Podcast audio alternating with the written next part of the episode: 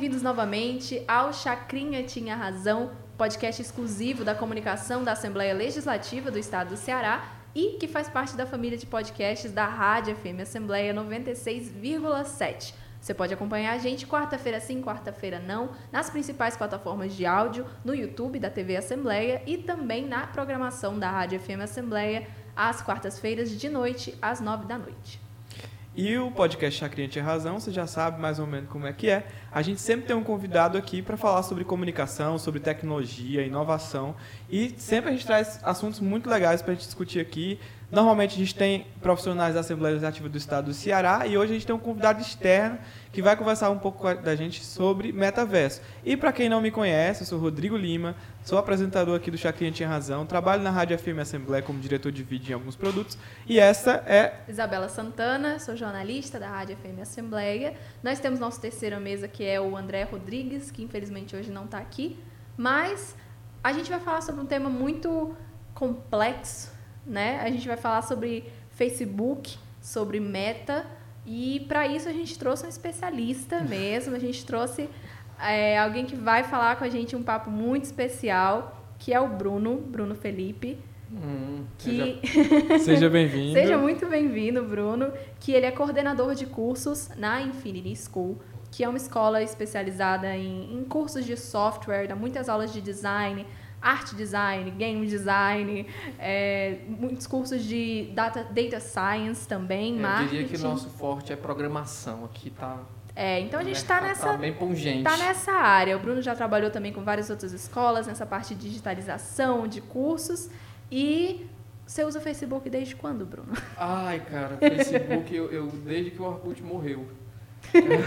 a minha conta, a minha conta do Facebook tem, é desde 2010. A minha eu comecei a usar em 2011, eu sou um pouco resistivo a novas mídias. Eu fui mais ainda, 2012. É, ó, eu comecei a usar em 2011, mas por conta de que acabou. Tipo assim, eu gostava muito da estrutura do Orkut, né? Falando de Fórum é bom demais, né? Cara, foi. Eu lembro, eu, existem algumas coisas que eu sou bem saudosista. Eu gostava muito daquele não era um comentário, era um, era um depoimento, depoimento. que você fazia para a pessoa e a pessoa podia aceitar ou não. Mal te conheço, mas já considero pacas. Eu tinha, eu tinha um, um depoimento fixado que era assim, curto, leia e apago, abaixa só os melhores. Ah, olha aí. é, é uma ótima desculpa para não aceitar todo mundo, né? Exatamente. E quando o Facebook chegou, eu achava ele muito chatão. Era meio quadrado. Um brancão, né? assim. Era, tinha isso. Eu acho que Estranho. tem um pouco da, da, da, do impacto, né? Porque, tipo, o Orkut era muito colorido e ele, depois de um período, virou uma bagunça muito grande, porque o pessoal botava GIF, botava vídeo. E eu lembro que o Facebook... Quando, quando... podia mudar a cor do perfil, né? Aquele, aquele momento do novo Orkut, lembra daqueles lembro. convites? Grande. Cara, eu lembro que eu lembro de ter... Eu, eu posso estar errado quanto à data, mas eu lembro de usar o Orkut até 2013, uma coisa assim, que ninguém mais usava e eu gostava de entrar porque eu já, eu já via essas plataformas como mídia de portfólio.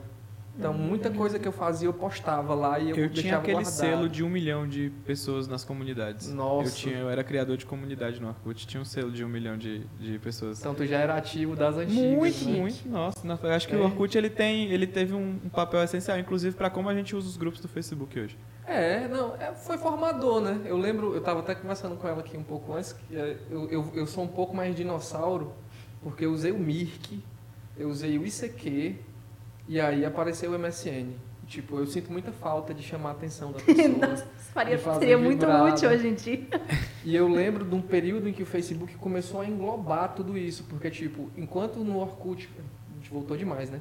Enquanto no Orkut você tinha um sistema de bate-papo bem interativo, eu lembro que realmente o Facebook no começo era muito duro. É. Acho que o que eu lembro mais é que o Orkut tinha aquela aba de aplicativos, que também foi para o Facebook.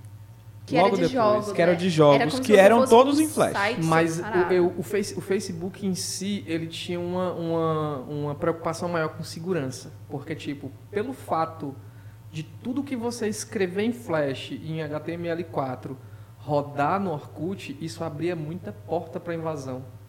Por exemplo, teve, teve um, negócio que acho que foi 2018, que o Zuckerberg foi acusado por é, ter brechas no, no Facebook dentro da programação que a galera podia usar para invadir. E isso, é, na realidade, todo mundo que é programador meio que já sabia disso, só que isso caiu no conhecimento popular. Então tinha como você. Só foi usado, né? De alguma Foi outra usado. forma. assim, eu- de- houve também uma evolução na legislação, né? Porque, tipo, teve um processo em que certos comportamentos passaram a ser considerados crime, começou a se falar muito em segurança de dado, e aí a, a smartização do telefone, né? Porque foi um processo que envolveu essa- essas mídias digitais, esse processo de smartização do telefone, tornou o telefone. Eu, eu, eu gosto de dizer que o telefone celular hoje é o terceiro hemisfério do teu cérebro. Se fala Sim. o assunto, né? Fala-se muito em metaverso, em, em coisa nova, só que esses conceitos eles datam dos anos 70. O que acontece é que no período em que se conceitualiza o X, o e-design, tudo isso vem dos anos 70, porque foi nesse período que os caras começaram a pensar em como tornar o computador acessível a nova camada. Você tinha os primeiros. Os primeiros computadores, eles nem eram programáveis. Quem usava era engenheiro. Você Exatamente. criava o bicho, ligava, aí ele acendia um monte de luz. Tipo assim, o computador que o computador da nave que levou a galera para a Lua, ele tinha um display com quatro números, que era através desse display que o, e a leitura de um manual dessa grossura que o cara ia ver o número lá e ia procurar, ah, a gente está caindo. Tá entendendo? Era assim que era a comunicação. Então, o conceito de UX, o I, metaverso, ele já vem desse período. Só que o que, é que acontece? Não dava para fazer. E dava, porque tipo, você tem a telefonia que se desenvolveu, você tem ah, os sistemas que primeiro foram de TV a cabo, aí antes do Facebook eu também coloco como um grande marco o YouTube. O YouTube foi um grande marco, foi uma evolução. A gente estava conversando aqui um pouquinho antes, tipo, a gente estava falando que as mídias dos anos 90, elas eram unilaterais. O conteúdo só fluía em um sentido. E depois da implementação do YouTube, você teve o espectador como ao todo que está vendo. E isso é fantástico. Só que o que é engraçado é que do mesmo jeito que tá- a gente estava conversando aqui também sobre a criptomoeda e tal, a mídia, a, a grande mídia, né, os, os detentores do, do- do- dos grandes capitais, dos donos das propagandas e tal, eles tinham como quase um objetivo de desencorajar isso, né? Eles acreditam. Eu, eu, eu vi grandes cientistas falando que isso nunca vai dar certo. Quem é que vai post- quem é que vai entrar num canal pela internet para ver um vídeo que outra pessoa postou? Eu queria voltar no tempo com um smartphone dos anos TikTok. 80 e dizer assim, ó, detona. O que, que você acha disso? Mas pra gente conseguir é, focar mais no tema aqui, o que é o metaverso? Cara, o É a ideia. metaverso em si, ele é um conceito, né? um conceito sobre como a gente tende a, a migrar a, no- a expectativa de quem você é, porque eu não estou lembrado exatamente do termo, mas tem um termozinho, é a sua persona do jeito que você queria que ela fosse, porque a psicologia diz que a gente não é aquilo que a gente não Quando, quer você, ser quando aquilo você assumisse um avatar. Exatamente. Só que o, o metaverso em si hoje ele está mais palpável por conta de que houve esse, esse desenvolvimento tecnológico, principalmente dos recursos biométricos.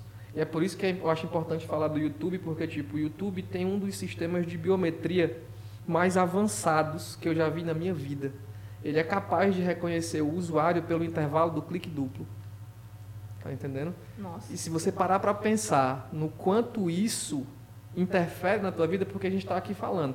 Quando eu chegar em casa, que eu for acessar minha TV, que hoje está conectada à minha conta do Google, quando eu for acessar o meu YouTube, que é a minha nova TV, ele vai mostrar tudo que a gente estava conversando aqui. Ele vai te sugerir Ele o vai nosso podcast. Aí vai aparecer, é, é, a gente cai naquela estrutura do alto reforço. Tudo isso já é metaverso. Só que o que a gente quer é a coisa que impressiona, porque agora o que é que, o que é, que é possível fazer com a miniaturização, porque também tem muito disso. Por exemplo, é, nos últimos 5, 6 anos, houve um investimento muito massivo no desenvolvimento de realidade aumentada, que é um recurso que o metaverso vai, que vai ser o recurso pelo qual ele vai explodir. É os óculosinhos de VR. E eu não vou só dizer os óculos de VR, porque tipo, você vai ter isso no painel do seu carro. Tá entendendo? Quando você estiver dirigindo, você não vai mais olhar para um display aqui, você vai ver tudo no vidro. É, já vi um caso. Você vai ter isso no seu óculos. Tá entendendo? Você vai ter isso na tua geladeira. A tendência das coisas a se conectarem. E, e, por exemplo, um, um- um passo grande que a gente vai estar dando no caminho do metaverso agora é a implementação do 5G. Entendi. E as pessoas não percebem o quanto elas já estão imersas dentro dessa estrutura. Só que aí é aquela coisa. Quando você está como um espectador, é diferente de quando você é um autor. Que eu estava até falando da abstração que vai passando com o passar do tempo, por trabalhar com essas áreas. Eu estava até falando com um gamer aqui, né? Que a gente- eu gosto muito de videogame velho. Eu tenho uma paixão por videogame velho É. que eu não consigo descrever. Mas por quê? Porque os videogames novos, eles não atingem a minha suspensão de descrença. Você sabe como é que aquilo Eu foi vejo feito? aquilo ali e eu digo assim, ah, eu sei, como é, eu sei qual- quantas camadas essa estrutura tem, eu conheço qual foi o aplicativo que eles usaram para fazer os bones, mas não tem a magia que eu sinto quando eu estou jogando Mario. É. Tá entendendo? E, aí- e- e isso é muito pesado. E aí o que, é que acontece? Eu termino ficando datado no tempo, porque como eu sou um produtor desse tipo de conteúdo, eu termino aproveitando muito pouco. Você separa, você separa o seu trabalho do seu entretenimento. Eu vejo muito pessoal falando assim, ah, um metaverso, vamos entrar no metaverso. O metaverso vai ser como era nos anos 90, você acessar a internet de escada. Não sei se vocês passaram É, eu, fico por isso. pensando, eu fico pensando assim, por exemplo, do ponto de vista que o metaverso ele vai ser um ambiente virtual 3D, que as pessoas colocam co- um óculos VR. Isso já existe. É. Você já consegue entrar num, num VR chat e conversar com pessoas do mundo inteiro ali usando um avatar Você diferente. consegue jogar Dark Souls e pedir ajuda de alguém para te ajudar a passar de um chefão. Isso em si é um dos preceitos do metaverso. Tipo, você vai conseguir interagir. Sim. E, e, assim, você prestando atenção, por exemplo, nos, na- nos conteúdos que você tem à disposição hoje em VR, basicamente o que o metaverso vai ser, o que o Facebook promete, pelo que eu entendo, né? Na verdade, é um lugar onde você consegue estar lá nessa plataforma e você, de lá dessa plataforma, você consegue acessar todo esse universo já pré-existente de VR. Ah, eu vou aqui entrar nessa sala aqui de VR chat. Ah, eu vou entrar aqui nesse jogo que dá pra jogar. Ah, eu vou aqui jogar um Beat Ele Saber. vai reunir. Mas Isso. mais que isso, né? Eu acho que vai chegar num ponto em que você não vai precisar sair de casa para gravar um programa. Só que aí é, a gente teve esse processo de pandemia e ela meio que encurtou uma coisa que estava sendo prevista para acontecer nos últimos 20 anos. Tudo isso começou a, tipo assim, foi reduzido para dois. E aí a gente, falando da miniaturização, eu não sei se vocês acompanham o desenvolvimento de novas tecnologias, mas tipo, daqui a dois, três anos você vai ter um telefone que vai projetar um holograma. E a imersão vai se tornar cada vez maior. Porque por mais que você tenha esses recursos hoje, além deles serem muito complexos para você conseguir habilitar, para transmitir a imagem do teu computador para o VR, isso nem é tão complicado assim. Mas ainda é um recurso restrito a uma parte pequena da, da comunidade. Vai chegar um Então a gente pode esperar uma democratização dessa tecnologia? é o que acontece, né? Tipo, eu lembro que há cinco anos atrás eu, eu moro num bairro bem problemático, eu moro no Canindezinho, tipo, é um, é um bairro onde a criminalidade é bem alta, só que hoje em dia o telefone já não chama mais tanta atenção, porque todo mundo tem um. E isso aconteceu por conta do crédito, isso aconteceu por conta do, do barateamento do custo da tecnologia. Uma das tecnologias que está se desenvolvendo muito, que está permitindo que o meta seja esteja bem aqui, né, quase palpável, é o desenvolvimento da realidade aumentada, que nos últimos 10 anos foi um desenvolvimento muito grande. Por exemplo, vocês com certeza assistiram o, o Ultimato, né, do Avengers. Aham. Assim, sim. Aquele filme todo foi gravado em realidade aumentada. Tipo, não teve uma, uma pós-edição enquanto o Josh Brolin estava sendo filmado. Ele estava sendo Esse filmado, capturado. as câmeras capturavam ele e no render que estava rolando Já em tempo no real local. já estava o personagem Thanos. Entendi. A armadura do Homem de Ferro é um outro exemplo. E é, é por isso que eu digo que a gente não pode dissociar o desenvolvimento do entretenimento, tanto do cinema quanto do videogame, do desenvolvimento dessas tecnologias. Porque se hoje você tem imagem num computador, foi porque a Atari, por muito tempo, investiu rios de dinheiro nisso. Hum. Porque a- os militares também envolviam muita grana para o desenvolvimento de computadores, mas a parte que interessava a eles era cálculo balístico, trajetória e essas coisas A parte visual, a parte de interação. vem da, da- do mundo da mídia, dos games e tal. E, e, tipo, o que está acontecendo agora é que tudo está acontecendo em full time, tudo é em tempo real. É ali, enquanto tá- o processo está acontecendo, está sendo renderizado em tempo real. Claro que tem uma pós-produção para refinar todo aquele material que está sendo pronto. Mas está cada dia mais próximo de você conseguir capturar um rosto humano e transformar ele em outra coisa em tempo real, com óculos, com a tela do, o tela do teu computador faz Não, acho que você já dia. tem isso nos, com os filtros. Os filtros mesmo já são um tipo de, de renderização de, Sim. né? Real time. Mas eu, eu, eu não tô entendendo o que você tá falando, assim, eu tô conseguindo capturar muita coisa. E eu fico pensando que, na verdade, nós estamos vivendo um processo mais avançado de, de- de processamento. Você fala de GPU, né? De, de Uhum. placas de vídeo. Tudo isso está ficando mais acessível. Vamos abrir um parênteses aqui, Hum. né? Por conta das criptomoedas aí, deixando as placas de vídeo cara. É. Mas, mas assim, falo no sentido de acesso mesmo a processamento 3D. Rápido, é, altos relógios de, de processamento, alta velocidade de transferência de dados, tudo isso está criando um ambiente para que seja possível que o metaverso aconteça. Exatamente. Mas na E minha eu acho- cabeça vai demorar. Ainda. Não, eu acredito que isso não. Acho que 10 anos é muito tempo, já vai acontecer em menos. Eu também acho que acontece em menos de Até 10. todo mundo Mas ter- eu não sei como é que, como é que vai ser essa- esse processo, porque eu também acho que vai ser um processo muito elitizado.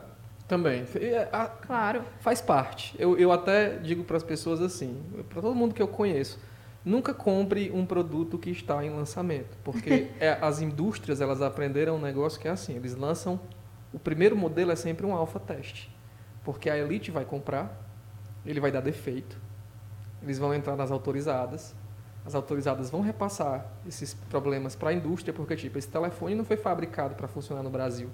Uhum.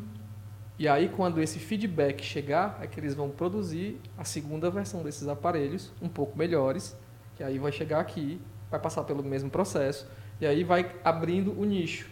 Aí vai chegar um ponto em que a engenharia de produtos, eh, a engenharia de produção de materiais, vai desenvolver um material específico para aquela região, e você vai ter um produto que vai ter uma resistência muito maior. Aí eu digo, depois da segunda, eh, a primeira versão sempre é- dura seis meses, Logo em seguida você tem uma segunda versão. Quem comprou o Xbox One sabe como é que é isso. Quem comprou o Uhum. PS4 no, no lançamento sabe como é que é isso. E vocês vão ver que eu só vou falar de videogame velho. e aqui eu gosto muito de falar isso. Aqui a gente vive um clima de deserto na praia, porque tipo, eu moro a 16 quilômetros do, do mar. E os meus produtos eletrônicos, eles são vítimas de maresia. Vixe.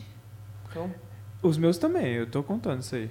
Tô, tô sabendo disso, eu tô chateado, inclusive. Mas é, é, é uma, é uma tendência. eu diria até que é uma expertise que o mercado desenvolveu, que tem seus benefícios. Obsolescência programada Exatamente. também. Eu não queria falar nisso, não, mas é isso aí. Mas Total. a gente tá numa parte muito teórica, né, do, do metaverso, aí eu queria puxar um pouco pro lado mais prático. Porque, pelo, pelo que eu entendi, vocês têm um curso de programação em metaverso. Isso. E o que gente- é que se ensina nisso? O que, que eu tenho A que gente aprender? ensina um, a gente- primeiro um das é, assim não só para o curso em si, tá? O nosso curso lá a gente tem um curso de metaverso onde a gente se concentra em uma linguagem específica que é o C Sharp. Só que um dos conceitos básicos que você que vai ser necessário, eu não diria nem para o metaverso, eu diria para a vida, é programação. Uhum. Hoje em dia, se você não é um programador, você é um espectador, porque você vai estar sempre na linha do usuário. Uhum. Quando você vira um programador, você emerge nesse mundo. E aí, hoje o mercado brasileiro já tem uma, uma- um déficit de 500 mil programadores. E a tendência é que esse número dobre nos próximos cinco anos. Porque a demanda só aumenta. E a demanda só aumenta. Só que esse, esse ramo, ele engloba muitas áreas, porque assim como a gente tem o desenvolvimento da tecnologia, a gente também tem o desenvolvimento dos profissionais que vão trabalhar com ela. Uhum. E aí vai desde o cara que vai produzir um, um novo tipo de produto, como os podcasts são hoje, né? Que estão batendo a te... é, é mais é, a gente tem que voltar ao passado para explicar o futuro. Tipo, quando o rádio foi criado, ele era considerado o triunfo sobre a ignorância. Muita gente foi contra essa criação porque ia permitir que mais pessoas tivessem acesso a histórias. E a galera achava que o livro ia deixar de ser usado. E isso é uma bobagem. Nunca vai acontecer. Aí, quando criou-se a TV, mesma coisa sobre o rádio. Quando criou-se a internet, a mesma coisa sobre a TV. E agora a gente tem o público da internet, é, eu diria assim, você, se você tem menos de 20, você tem menos de 30 anos, você é um dos maiores responsáveis pela TV Globinho ter saído do ar. Porque o que, que aconteceu? De 2000 para frente, houve uma migração do público. a TV, a, a rádio difundida, ela teve uma perca de, de audiência muito grande. Só que ela não desapareceu. Não, Minha mãe ainda assiste TV, meu pai ainda assiste TV, sim. minha filha não. Ou assiste TV de formas diferentes. Porque eu acho que, que mudou, na verdade, e aí, é, e eu vou tentar fazer um link aqui com o que eu fico pensando, que as pessoas hoje assistem TV dentro do próprio, das próprias redes sociais da internet. É. E eu acho, inclusive, que as pessoas vão entrar no metaverso, vão colocar um óculos verde pra sentar Pra assistir no, TV. pra assistir TV. e eu acho que é muito isso, assim. É, é- é o que eu sinto demais, assim, é porque vai se criar uma nova sociedade ali Novos dentro. produtos. Novos produtos. É, é- é um ambiente suscetível à publicidade Uhum. em excesso. Como já somos ah, expostos, assim. O que eu fico tentando perceber, assim, é como a gente está se preparando para isso. Como é que vocês preparam os alunos que vão É. para aprender a programar em C Sharp? A gente, o- ideal, assim, esse curso, nós, nós lá nós temos muito cuidado com a qualidade do que é entregue. Então, se a pessoa está querendo fazer um curso como esse e ela não tem noção nenhuma, que inclusive nossos alunos antes de começar as aulas eles passam por uma entrevista. Se é identificado o grau de carência, que é o que a gente estava, que é onde eu queria chegar, porque tipo a programação ela chega a ser uma- um novo formato de alfabetização que é um termo que já vem sendo usado. Se você não é um programador, você é um analfabeto digital. Uhum. Então, a gente primeiro vai sanar isso. Você vai entender sobre lógica de programação. Ele, esse primeiro momento do curso é voltado para instruir o aluno sobre essas técnicas básicas, que é uma alfabetização, porque envolve lógica de programação, envolve condicionamento de raciocínio, porque você vai aprender a descrever, porque a- a- o grande leque, o grande, o grande cerne da programação está nessa história de você conseguir pensar como o computador precisa. E aí O condicional que você fala é o se se xícara em cima Exatamente. do pires, fazer com que a água saia do canto tal Exatamente. e vá pro canto Sim. tal. Exatamente. Tudo bem. Se você for com papel, Isso aí eu, eu, eu, eu fiz ciência da computação por quatro anos. olha Ah. aí, ah, então eu tô falando com um cara que sabe. entende. E quando o aluno passa dessa fase, ele chega aonde? a gente começa a desenvolver ambientes, porque depois que a gente aprende o básico da programação, a gente vai aplicar isso dentro das condições de um mundo tridimensional. O metaverso, né? Que aí a gente começa a construir o que seria o metaverso, propriamente dito, porque tipo, o metaverso ele é uma simulação da realidade. A, a intenção, é, a condição básica que descreve o metaverso é a intenção de realidade. É, só que a gente tem que con- considerar a interação e um monte de outras coisas, mas aí o aluno vai aprender a modelar, o aluno vai aprender a animar, vai aprender a programar, e aí a gente passa por esse primeiro momento de C Sharp, onde ele vai receber o básico e aí vai para conhecendo a, uma engine, né? Não sei se você, você deve conhecer esse termo. O conceito de engine é, na verdade, é um framework de trabalho É. com programação que já cria mesmo ali um, um espaço para você modelar, É, jogar os Basicamente, a gente usa a Unity como engine, mas existem muitas outras. Por exemplo, eu para quem está querendo conhecer esse ramo e tal, e tem poucas condições, eu recomendo muito o Blender, que é um Grande open Blender. source. um Real Engine. vocês A Unreal Engine é, é- é boa. Inclusive tem essa discussão enorme, né? Engine ou Engine.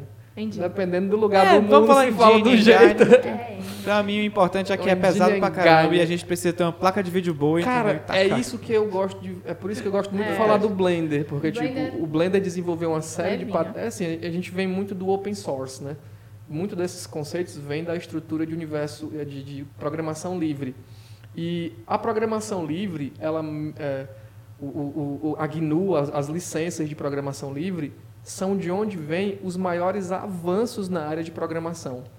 Inclusive, a gente tem de novo o nome do Steve Jobs citado, porque ele é um dos maiores financiadores da plataforma Linux.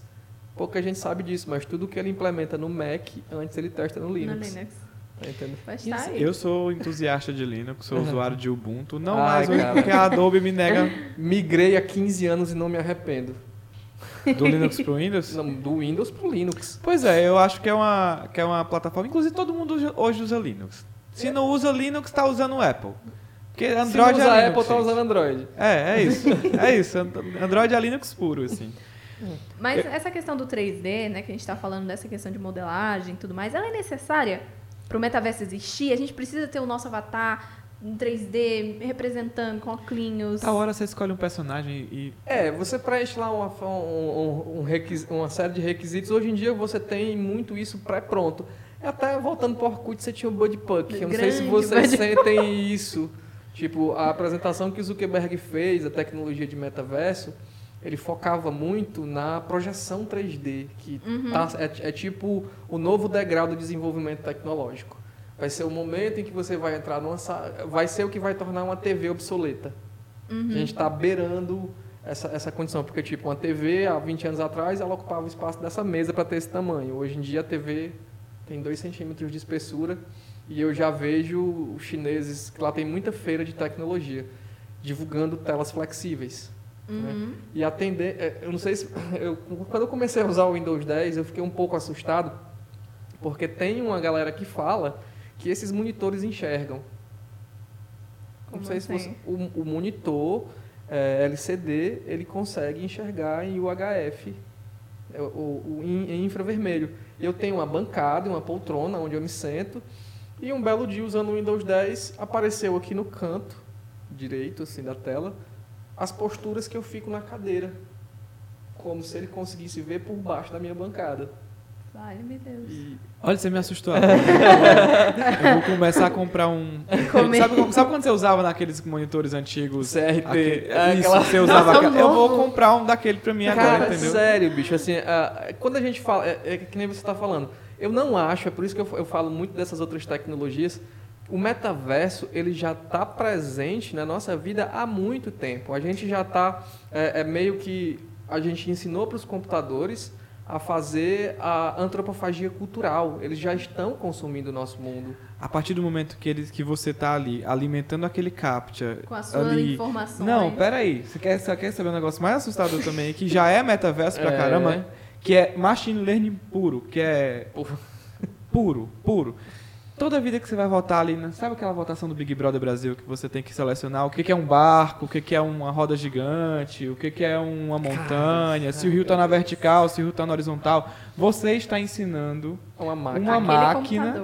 Sobre o que é aquilo ali. E É aquilo uma- é uma máquina só, porque o Capture é uma tecnologia do Google. Cara, isso Certo? é tão surreal É e é tão assustador. avançado. É porque assim. E é por isso que está ficando mais difícil fazer, viu? Os Cara, Captures é. estão ficando mais difíceis É, por conta disso. Eu gosto muito dessas estruturas e assim, a gente, é, é, o Google, eu, eu acompanho muito o desenvolvimento dessas tecnologias e a gente está beirando o, o momento em que você vai conseguir salvar uma mente em um computador. Você vai conseguir fazer o backup de uma Tá, pessoa. tá Muito referenciando o upload do, do upload do Amazon Prime. que é exatamente isso. Você, antes de morrer, você tem a opção de fazer o upload da sua cabeça para um ambiente Cara, virtual. qualquer Que é o metaverso Ó, lá, inclusive. E É para vocês exatamente verem igual. como isso já é antigo, desde os anos 70, os bancos, através da análise do que você compra com seu cartão de crédito, eles conseguem saber quem vai ter filho ou não. Não, total. Eu li um livro que fala sobre alguma estratégia do, de, de algum. Acho que era do marketing. Era um. Marketing o Target. O Target. Hum. Da Ita- é Target, né? Aquela loja de departamento É, sim. dos Estados Unidos. Sim. Que a Target mandava e teve uma época bem específica que o algoritmo deles conseguiu descobrir quem estava grávida antes de tá, antes das pessoas saberem. Ele mandava anúncios para as pessoas grávidas antes da- das famílias grávidas antes mesmo de Já saberem. eu- porque, porque, na verdade, no conceito metaverso, pelo que eu com- consigo compreender, é quanto você, quanto, o quanto mais você se integra no sistema, a ponto do sistema saber de você. E o que o- a gente vê como referência para metaverso agora, na verdade, é o produto que o Facebook está produzindo. Exatamente. E o que é um erro? Porque não é só esse produto. O metaverso ele engloba muito mais coisa. Mas o que é o produto? Mas o impacto cultural que o? Facebook quer colocar com isso é bem diferente, porque eles estão apostando o É futuro hype, da né? companhia nisso, né? É di- hype. E é difícil entender ainda o que, que o Facebook está querendo vender pra gente. Se são, é um Bud Poke glorificado, entendeu? Porque você olha a tecnologia, parece muito assim, incipiente. E aonde ele quer chegar? Se a gente vai chegar num. É, jogador número um, não sei se alguém viu esse filme do Spielberg, que as pessoas no futuro não vão mais sair de casa, elas vão ficar Eu tenho inteiramente essa presas nisso. eu tenho, eu, eu tenho essa concepção de que as pessoas que isso tende a diminuir o espaço físico que as pessoas precisam para viver. Vai, é, eu tô entendendo. Isso que seria isso- positivo? eu- Considerando que a gente tem recursos limitados. se você não, mas se você olhar para se você olhar para países muito desenvolvidos que tem densidades populacionais muito gigantescas e estudantes literalmente dormindo em cativeiros, Hum, verdade. você pode pensar nisso como uma janela espacial para essas pessoas saírem desses espaços. E em- nesse- claramente eu estou dando uma, uma objetificação super distópica aqui dessa, da, da concepção do metaverso. tá? Viajamos, cara. Faz parte. Mas acho que, do ponto de vista espacial, é isso que eles querem ca- causar, sabe? É isso que essa tecnologia vai causar. Você não vai precisar andar dois quilômetros para estar gravando um podcast igual a gente faz, saindo da Assembleia para cá. Entendeu? A gente poderia estar no nosso ambiente, com o nosso avatar, com a roupa que a gente escolheu, que a gente comprou nessa marca virtual, em que eu não preciso me deslocar até uma loja para comprar um.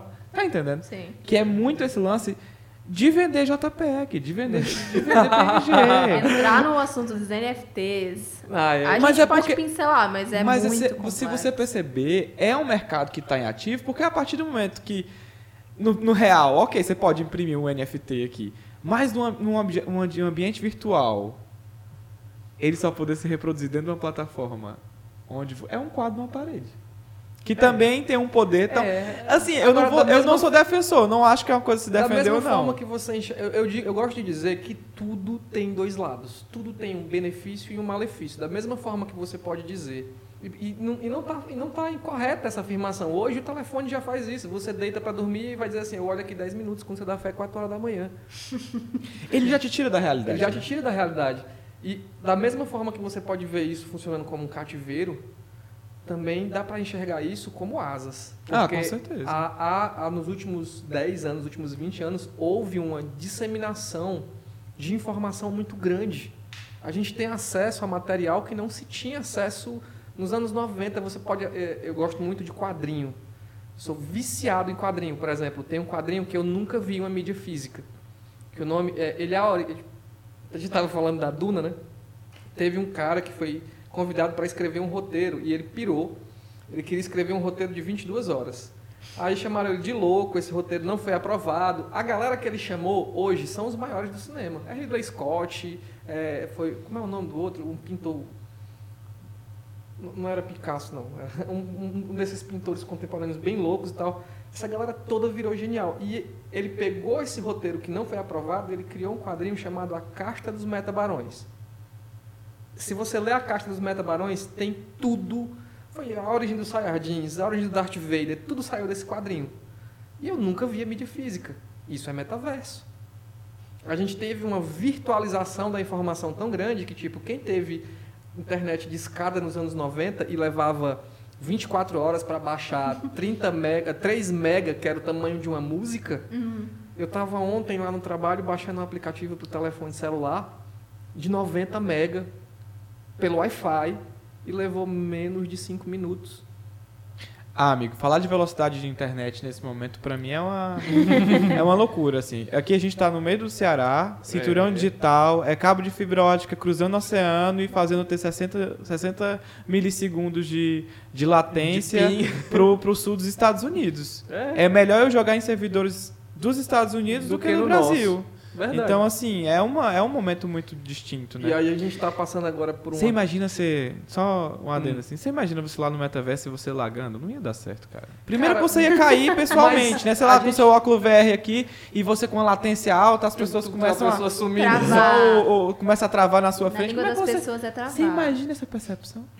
Cara, é- Que- a- isso, Que isso não louco vai isso vai ser na existir. cabeça da gente. Isso não vai mais existir. Tipo, Ah, mas qualidade de conexão não, mas tá não ótima. vai, porque assim, a gente está tendo os, os ciclos tecnológicos eles estão cada vez menores. Antes era um ano, depois seis meses, depois três, agora a cada dois meses você tem tecnologia nova.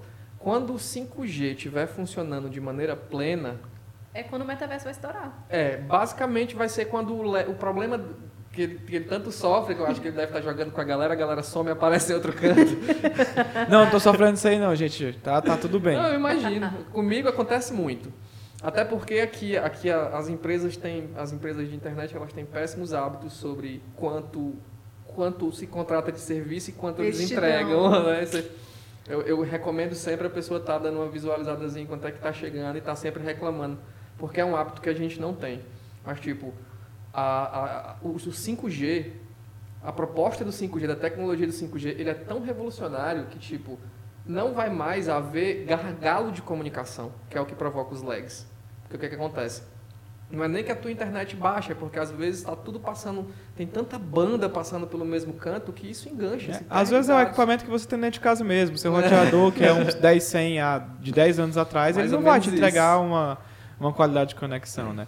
É. Eu, eu falo isso mais no sentido tava dizendo, porque é uma concepção. Você imaginar 10, 20 anos atrás, 15 anos atrás, que sou mais novo, jogando Tibia numa lan house, tá entendendo? Nossa! Aí você andava com seu bonequinho aqui, ó, e do nada Tá do outro lado. tudo tava do outro lado do planeta no jogo, entendeu? Mais Com ou menos 10 isso. lobos correndo atrás de você.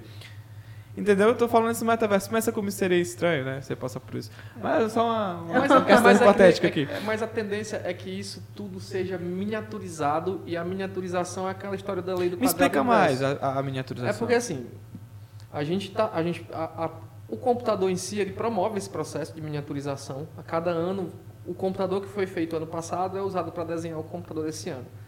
O metaverso que está sendo desenvolvido esse ano, ele vai ser usado para criar o do ano seguinte. Porque eles viram, antes de ambientes de convívio, eles viram um ambiente de desenvolvimento. Entendi. Ele é uma ferramenta, é igual o macaco que pegou uma pedra para quebrar um osso.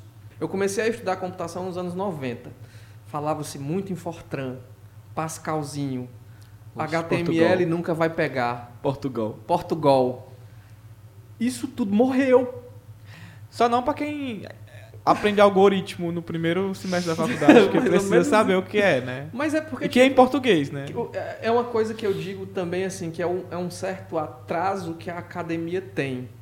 Porque tipo, você tem polos como os Estados Unidos, onde os maiores desenvolvedores nem terminaram a faculdade. Porque eles se perderam em meio, a, meio a- aos arranjos O técnicos. Zuckerberg. Vou falar que Zuckerberg, Bill Gates, o criador do, do Google, a galera, o- todo mundo É. basicamente abandonou. Mas isso, eu não estou dizendo que isso é uma prova de que a, de que o, que a academia não serve. Pelo contrário, Ela isso é uma fomenta. prova da excelência da academia.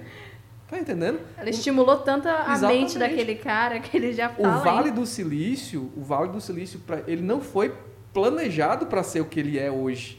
Ele foi feito por quem está lá. E essa galera perdia horas de trabalho e, e dias e convívio social.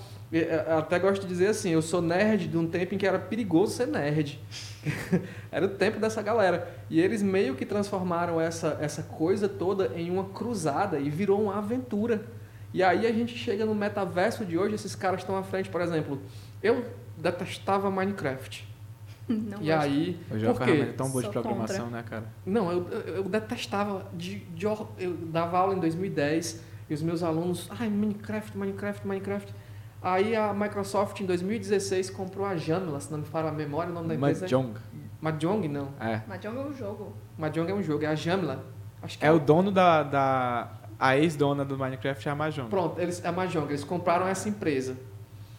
E aí, no ano seguinte, a Microsoft fez uma apresentação de realidade aumentada, em que você ia colocar um óculos, esse óculos ia estar conectado ao teu computador, e esse óculos ia construir em cima do que você estava vendo, usando a tecnologia do Minecraft como pixel. Ah. Tá entendendo? É por isso que eu digo que é um jogo de azarões. Não dá pra você dizer, "Ah, a gente tá A simplicidade também das ferramentas que se usa pra navalha diminuir a. Né? É, assim, eu fico pensando assim.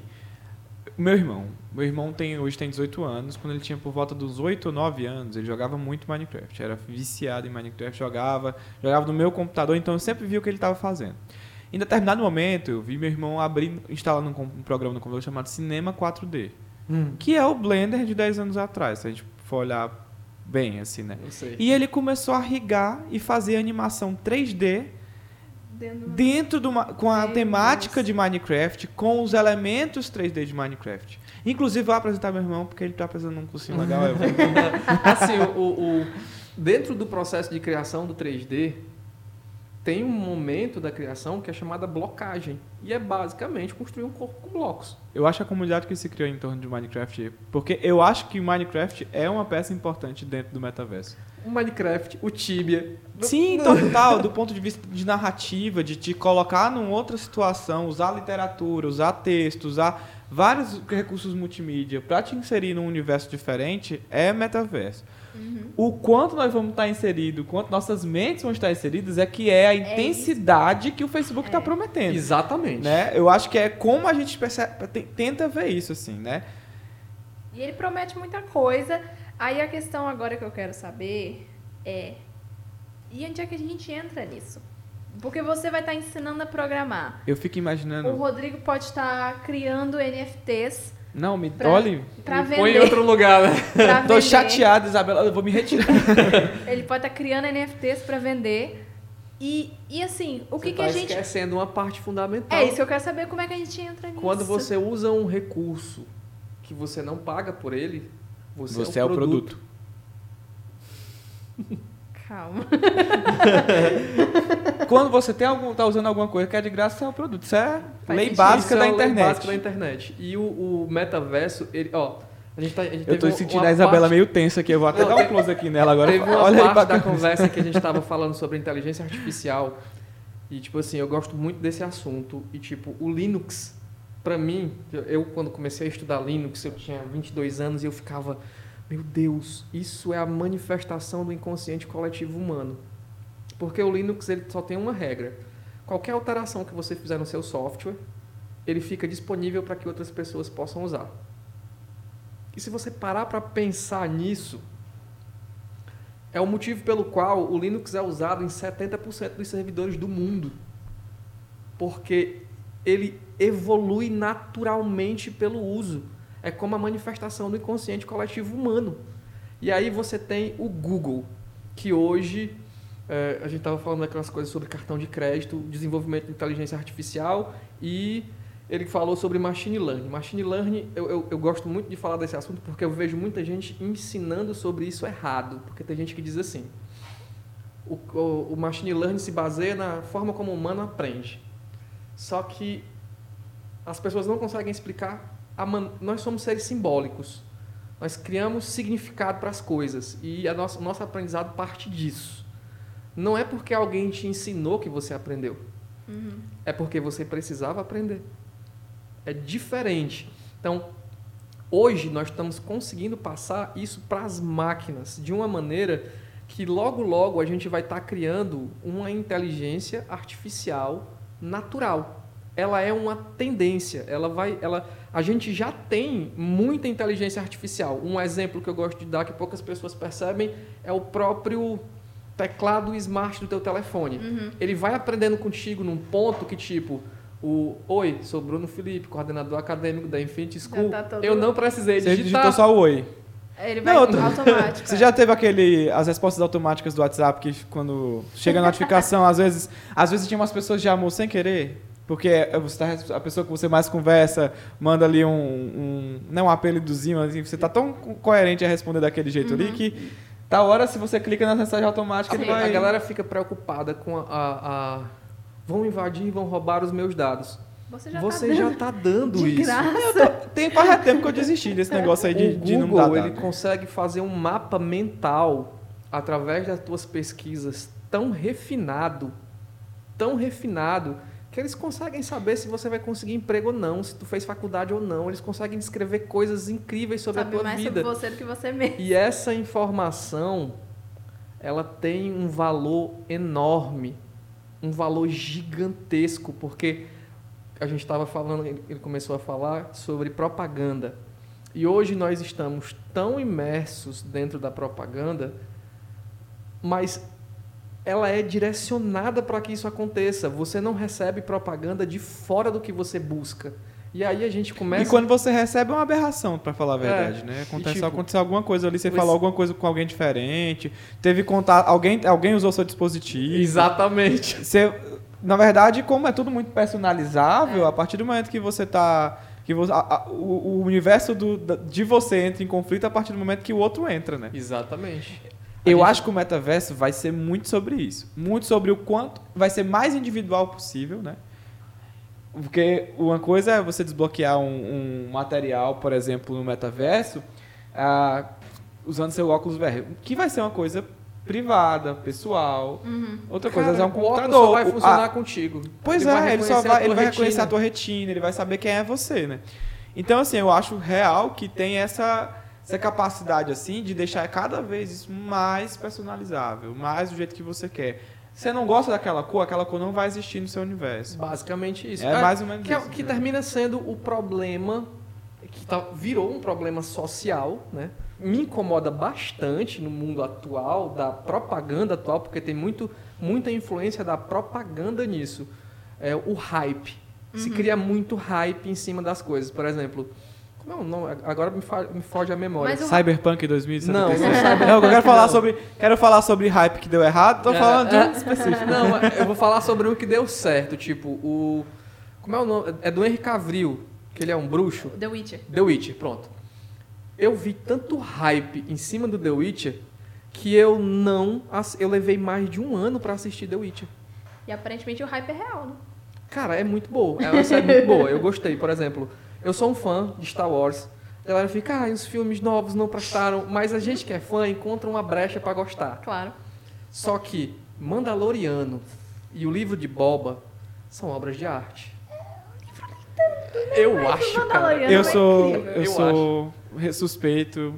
Cara, eu Enfim. O Mandaloriano é obra de arte, eu Eu fico pensando sobre o como a gente vai consumir esses conteúdos dentro dessas plataformas novas que vem aí. Streaming, amigo. Não, tá aí. tudo é streaming, mas fala assim, porque hoje você senta no sofá e assiste a isso. Entendeu? Eu fico pensando, sei lá, uma série total filmada em 360, tá Cara. entendendo? E você inserido como um figurante do negócio. Mais ali. ou menos isso. Tá doido, eu fico, fico impressionado. e assim, o nosso tempo tá acabando. É. Infelizmente, estamos chegando a uma hora aqui de, de podcast. E a gente falaria por muito tempo Dava disso, eu não duvido aqui, disso. nossa senhora. o Porque tem muito assunto, o metaverso de fato, ele é um conceito muito abstrato ainda sobre não só qual é a ferramenta que o Facebook quer mostrar pra gente, que ele tem feito essa propaganda, como também O que ele é de verdade. que é né? de verdade e do ponto de vista de que nós já estamos inseridos no metaverso. E o quanto o universo das informações do- das grandes empresas, das grandes big techs que nós somos afiliados e que marcamos uma caixinha dizendo que daríamos nossos dados de graça para essas pessoas. Pra todos Entendeu? eles. E o quanto essas decisões, esses vizinhos, esses aceites, né, de termos Esses de acordos termos de condições, eles vão influenciar nesse, nessa nova realidade. Nesse novo, nessa realidade aumentada, que você pode dizer que vai começar a influenciar nosso dia a dia, que o carro vai escolher a melhor rota pra gente fazer sozinho, como os Teslas querem fazer, entendeu? Cara, o Tesla é outro maluco. Né? Né? Não, vamos- se a gente começar, a gente não para. E é isso, né? Esse foi mais um Chacrinha tinha razão. Quem não se comunica, se trumbica. Inclusive, se comuniquem mais. E tentem dar menos dados para as redes sociais. Você gente. entendeu por que, que o podcast chama Chacrinha Tinha Razão? Cara, eu, eu não vou dizer que eu entendi, eu vou dizer que eu gostei, eu adorei a ideia. É porque é isso, a gente tem que comunicar e a gente tem que entender. O, o, Chacrinha, ele era um homem à frente do seu tempo, porque ele estava comunicando de uma forma que ninguém mais estava Caótica. comunicando. Mas que funcionava. E Porque entretia. é isso que é Não o público, dúvida. né? O público é caótico. E a gente tem que tentar entender o que tá passando na cabeça dele Eu e acho- comunicar pra ele, entendeu? Eu acho até que era Picasso mesmo que tava falando isso, que ele dizia assim, se alguém disser que entendeu Picasso, tá errado, porque eu que sou ele nem entendo o que eu faço. E que dirá a gente entender o metaverso, por A única exemplo. coisa que eu entendo é que o Chacrinha tinha razão nesse momento. É. Porque a partir do momento que a gente vai englobar essas É, coisas assuntos- todas, aqueles assuntos aqui, a gente vai acabando percebendo o quanto a gente sabe pouco, e o quanto a gente precisa Aprender. conversar mais, quando a gente Isso. precisa se comunicar mais, e é para isso que esse podcast está aqui. E é um prazer enorme estar aqui do lado da Isabela, conversando com ótimos convidados, entendeu? Sobre assuntos variados. E é isso. É isso, Bruno, muito obrigada por ter ficado aqui com a gente. Eu que agradeço. por ter embarcado nessa jornada, nessa filosofia Uhum. quase que a gente teve aqui. E foi muito bom. E para você que está acompanhando a gente, o Chacrinha tinha razão, fica por aqui, mas você pode acompanhar a gente, os nossos episódios anteriores, em todas as plataformas, principais princip- plataformas de áudio e de streaming de áudio, também na Rádio FM Assembleia 96,7 na programação e no YouTube da Assembleia Legislativa da TV Assembleia. E se você quer interagir com a gente, não esquece de mandar uma mensagem pra gente no WhatsApp. O número é 859-8201-4848. 859-8201-4848. Até a próxima, gente. Compartilha com os amigos, manda o link do vídeo do YouTube, ouve na rádio 96,7 FM, a Rádio FM Assembleia. E é isso, gente. Tchauzinho pra câmera, vamos lá. Tchau. Alô,